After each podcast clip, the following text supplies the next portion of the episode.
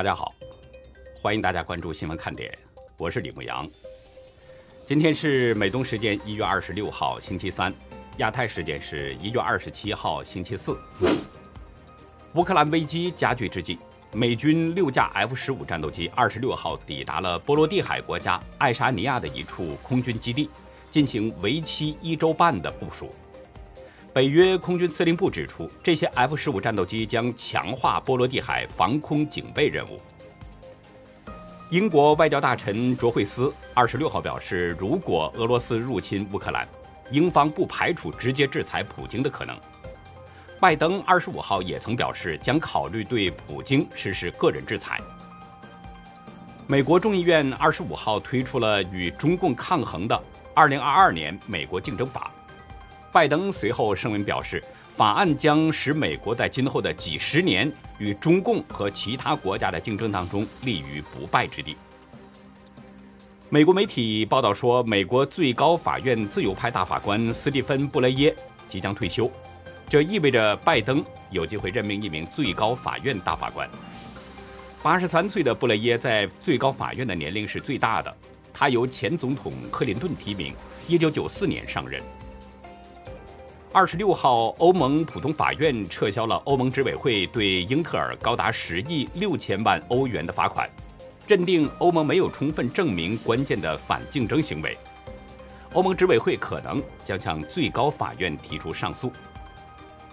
截止到美东时间一月二十六号下午两点，全球新增确诊中共病毒人数是四百二十六万一千九百八十四人，这是第一次。单日确诊的病例人数突破了四百万，已经使总确诊人数达到了三亿五千九百一十六万六千八百八十七人，单日死亡是一万一千七百四十三人，累计死亡总数是五百六十三万四千零五十七人。还有几天就是过年了，在中国人的传统习俗当中，除夕是一年当中最重要的节日。中国有很多的民族了，各地呢也都有自己不同的过年方式。我们是想啊，在一月三十一号，也就是过年当天，换一个呢稍微轻松一点的话题来谈一谈，就是说说各地各民族不同的过年方式。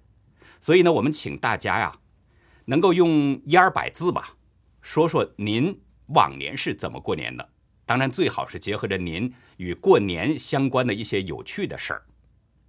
我们的活动截止时间呢是一月三十号，因为时间比较仓促嘛，所以我们恳请大家能够立即动手，然后呢把写好的文字发送到 xwkd 二零一七 at gmail 点 com 这个爆料邮箱，我们会在过年当天的节目当中跟大家一起来分享，真的是期待着大家的参与。接下来呢，咱们先说一个具有爆炸性的消息，网友草记。今天发了一个推文，英国《每日快报》消息说呢，一名中共的导弹科学家逃离了中国，目前和家人一起飞往美国。根据草记的贴图，我在《每日快报》网站找到了这篇文章，发表的时间显示是一月二十三号，也就是三天前。文章引述情报人士透露说呢，一名中国高级科学家在英国军情六处的帮助下逃离了中国，投奔了自由的西方国家。这个消息已经出爆出三天了，但是我们目前没有看到中共方面有什么回应。当然，这种事情呢，就算是确有其事啊，中共也一定不承认。大家还记得，就像前段时间媒体疯传中共国安部副部长董经纬叛逃到美国那件事儿一样，中共会使劲儿的辟谣。但是至少，我们应该承认，到目前为止，我们还没有办法去证实这个消息的真伪，所以呢，也只是提供给大家作为一个参考。不过，我要说一下网友草记和每日快报。草记自我介绍呢，曾经是上海某大学理学教授，八九六四之后啊，前往台湾某大学教书，从事研究。这是一位在推特上比较活跃的网友，我呢关注他已经有一段时间了。从他以往的推文来看，可信度还是比较高的。《每日快报》这是一家英国的老牌报纸，已经有一百二十年的历史了。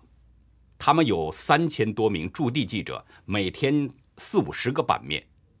据 ABC 发行量审计局统计啊，这家新闻机构在世界报业发行量排行当中呢，二零零八年的时候曾经排名第八十名。所以说，这家偏保守的报纸拥有着大量的读者群。特别就是《每日快报》的这篇报道，无论是从它的文章结构，还有事情的叙述等等这些方面来看，不像是杜撰出来的。尤其是那位中共火箭专家的叛逃过程，叙述的相当详细，而且是入情入理，叙述的很详细。《每日快报》曾经向英国外交部呢求证这起叛逃事件，英国外交部回应说。不对情报问题发表评论，那就是说留给大家自己思考和判断。消息来源表示，这名三十多岁的火箭专家叛逃，并不是出于意识形态，他不是政治异议人士，他认为自己为中共做了很多很大的贡献，应该得到应有的回报，更多的回报，但是却没有得到，既没有升迁，也没有评上职称。文章表示呢，说这个人曾经在英国留学，喜欢板球运动和杰克丹尼尔啤酒。消息人士认为，这个人啊非常聪明，也十分合作，只是对自己在中国的待遇感到委屈，心有不满。二零二一年九月底，也就是去年的九月底，这位火箭专家呢与香港的一名英国情报人员就取得了联系。在第一次试探性的接触当中，他告诉中间人，说自己掌握着中共关于高超音速飞行器的详细信息。大家是否记得英国《金融时报》啊，在去年的十一月曾经引述知情人的消息报道呢？说当年的七月份，中共曾经成功试射了五倍音速能够环绕地球的高超音速滑翔飞行器。《金融时报》报道的这个时间点。恰好就是在《每日快报》提到的这个时间点之前的两个月，因此从这个时间点来分析，时间上也是吻合的。这名火箭专家认为自己的行为一旦被发现会非常危险，绝对会被处死刑，所以呢，他要求为自己和妻子、孩子提供政治庇护。情报人员将这些消息啊，就迅速上报到了英国的秘密情报局。伦敦总部，英国秘密情报局，也就是通常我们所说的军情六处。在此前的一次会员节目当中呢，我们曾谈到过，这个军情六处就是大名鼎鼎的《零零七》原型，《零零七》系列电影就是以军情六处为原型拍摄的。接到情报之后呢，军情六处向香港派出了一个三人小组，其中包括两名情报官，还有一名技术专家。就专门处理这件事儿。与此同时啊，军情六处也通知了美国的中央情报局 CIA。消息人士表示，因为当时没有办法确认那名中共的火箭专家是真是假，担心呢可能是中共布的一个局，故意设下的陷阱，所以军情六处处理上是相当谨慎。三人小组抵达香港之后，采取了一番欲擒故纵的猫捉老鼠游戏。对那名火箭专家就进行了审核调查，最终确定了这名科学家的身份安全可靠。尽管他只能将大部分技术资料记在脑中，但是他仍然提供了有关中共高超音速武器发展的部分细节。那接下来呢？美国的中央情报局派出了两个人，与英国军情六处一起制定了一项计划。他们安排这名科学家和家属。通过一条专门开辟的路线，飞往一个前英国殖民地国家。抵达那儿之后，这名科学家和家人又被带到了一处安全地点。军情六处的两男一女花了一整天的时间，详细讯问了这名火箭专家，然后又接下来，他们安排这名火箭专家和家人一起飞到了更安全的地点，位于德国的一个美国空军基地。再接下来呢，就经过英国，飞往美国。消息人士表示，那名火箭专家是隶属于中国航空工业集团，他帮助研发了可以携带东风幺七导弹，射程达到两千英里，大约也就是三千二百公里吧。这样的中程高超音速助推滑翔飞行器。《每日快报》引述消息报道说呢，这名火箭专家还参与了更为先进的超高音速导弹运载系统的研发。这一套系统可以使导弹环绕地球，并且还可以使用热源跟踪技术打击地球上的任何目标。根据美国国防部2020年的报告，2019年。美国已经在高超音速武器方面就落后于中共和俄罗斯了。这两个国家用于测试和训练的那些弹道导弹，比世界其他国家的总和还要多。消息人士指出呢，现在英国已经掌握了这种高超音速导弹的操作性细节，这帮助英国达到了一个没有想到的位置。也就是说，英国已经大幅加快了对这种导弹的防御计划。本月早些时候，不知道大家是不是还记得，英国的国防参谋长托尼·拉达金，他曾经表示过，英国也加入了高超音速武器的开发。那我们现在来回想，拉达金的这种说法，很可能也是在证实着火箭专家叛逃的消息。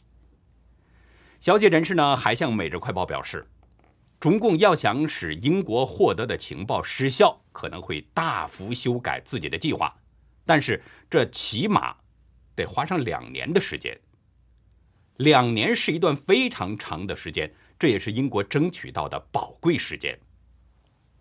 大家知道，高超音速导弹的这个飞行速度是超过五马赫的。马赫简单说就是速度单位，在地表飞行的话呢，一马赫大约是每小时飞行一千二百二十五公里，超过五马赫。也就是说，每小时的飞行速度要超过六千多公里，这是传统的弹道导弹飞行速度的五倍多。因此，这种高超音速导弹是更难追踪，实施拦截相当困难。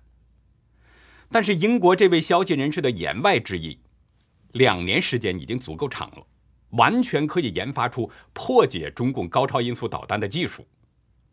如果这一切都是真实的话，那中共就是很受伤的，因为这意味着什么呢？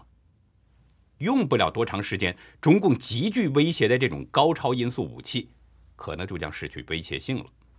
还有一个让中共很受伤的消息，在今天的中共外交部例行记者会上啊，赵立坚表示说，中国是目前世界上最安全的国家，美方的决策逻辑令人费解。他表示呢，希望美方慎重考虑授权撤离的问题。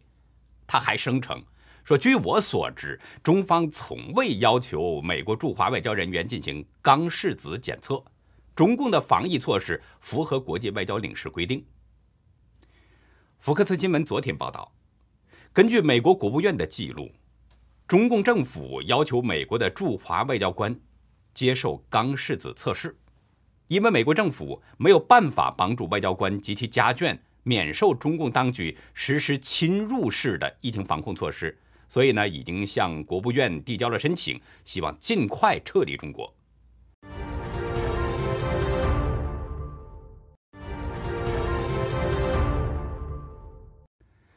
尽管赵立坚进行否认，但中共再次开始钢拭子核酸检测，这个确实是事实。英国《太阳报》报道表示，至少有二十七位北京的居民被北京检疫部门做了钢拭子检测。因为中共的卫生部门认为啊，他们声称呢，肛门检测比现有的咽拭子和鼻咽拭子准确得多。但是也有学者认为，病毒是通过呼吸道传播，很难在粪便当中检测到。至于钢拭子检测究竟准不准这个问题，咱们先放在一边不去谈它。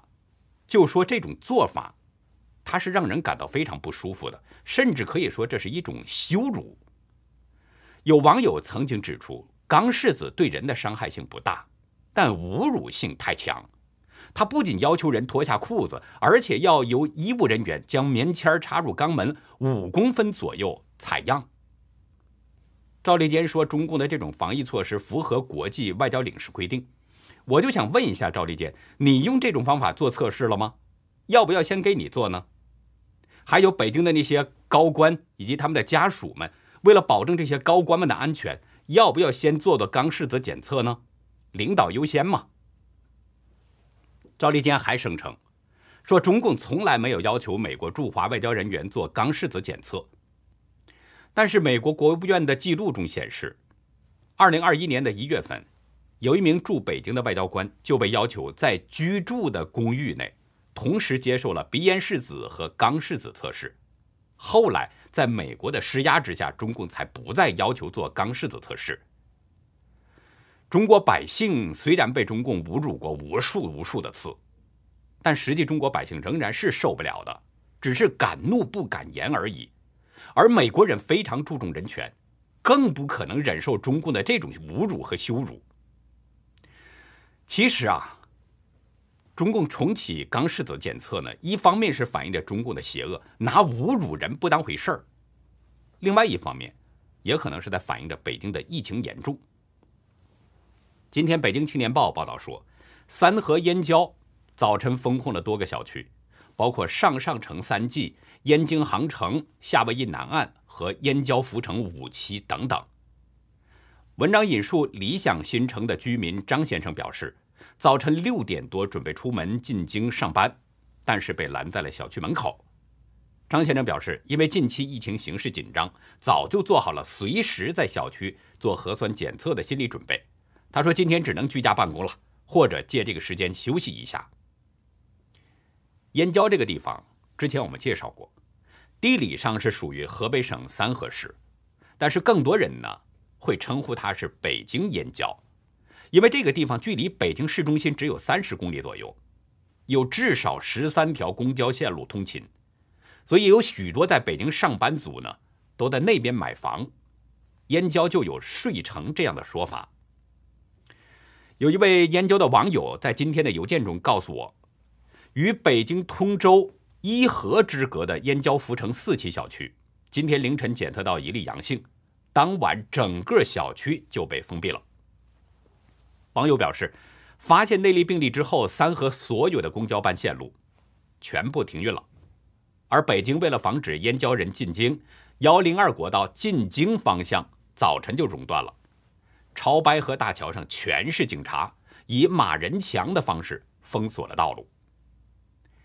在网友发来的视频和图片中显示，在福泽御园小区门口有很多身穿白色隔离服的人，还有的人是正在穿。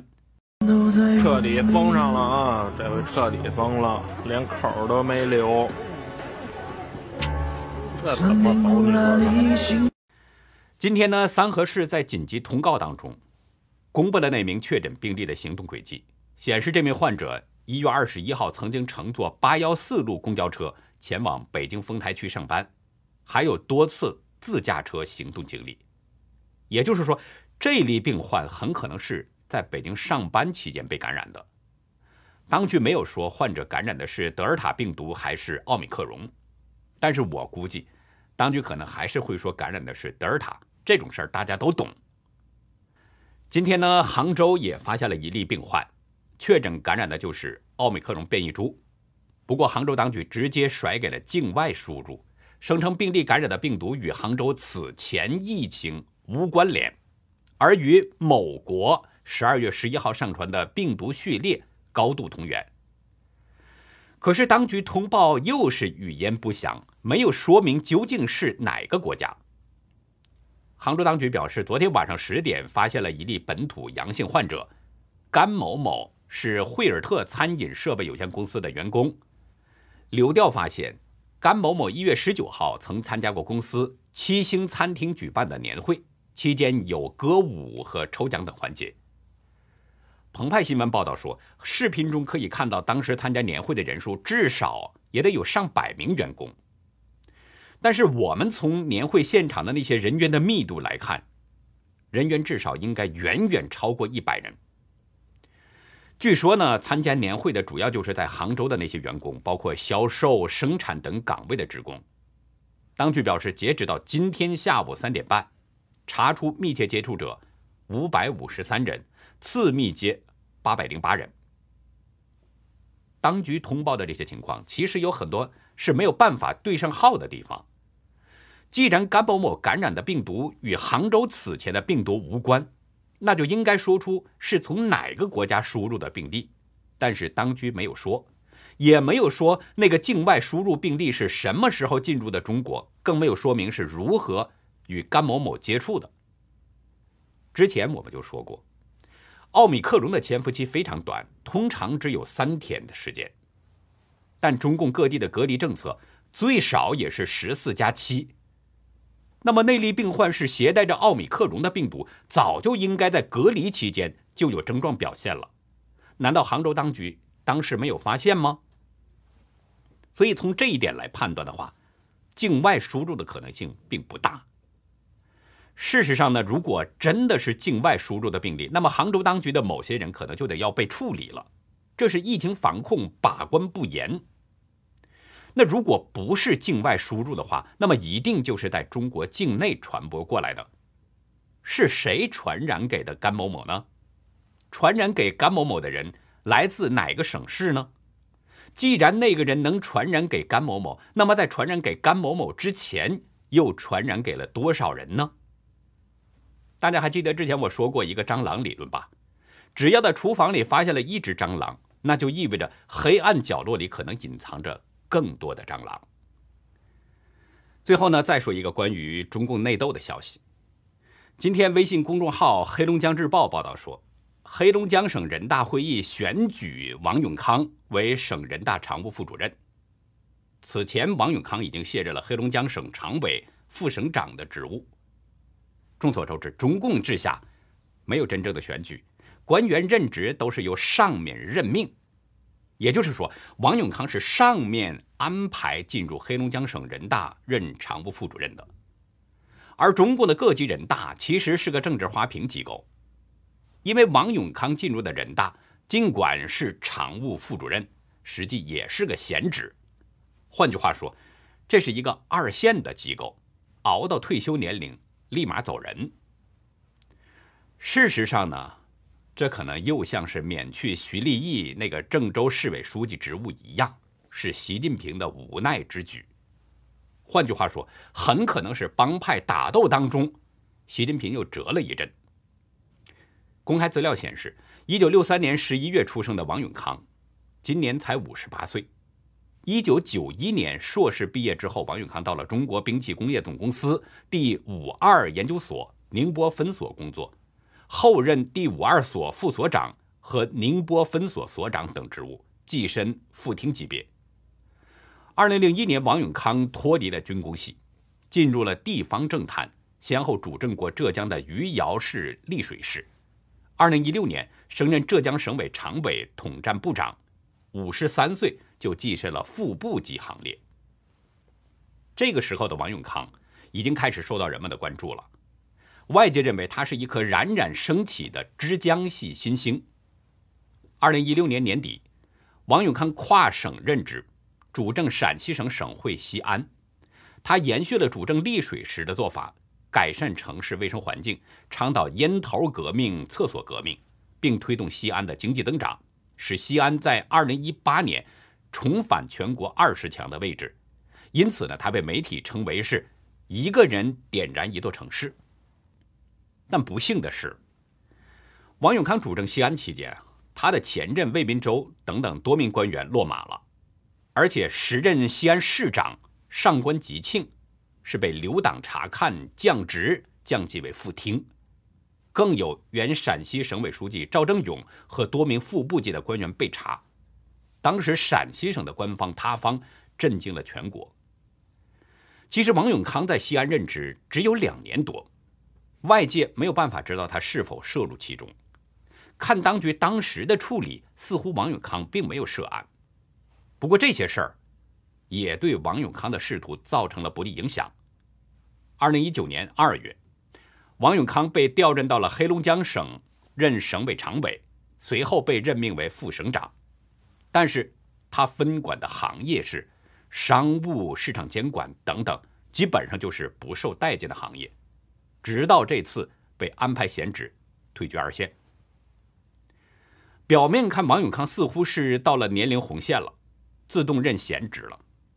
但实际上，中共副省部级官员六十岁以后才安排人大政协二线，也就是说，王永康是被提前二线了。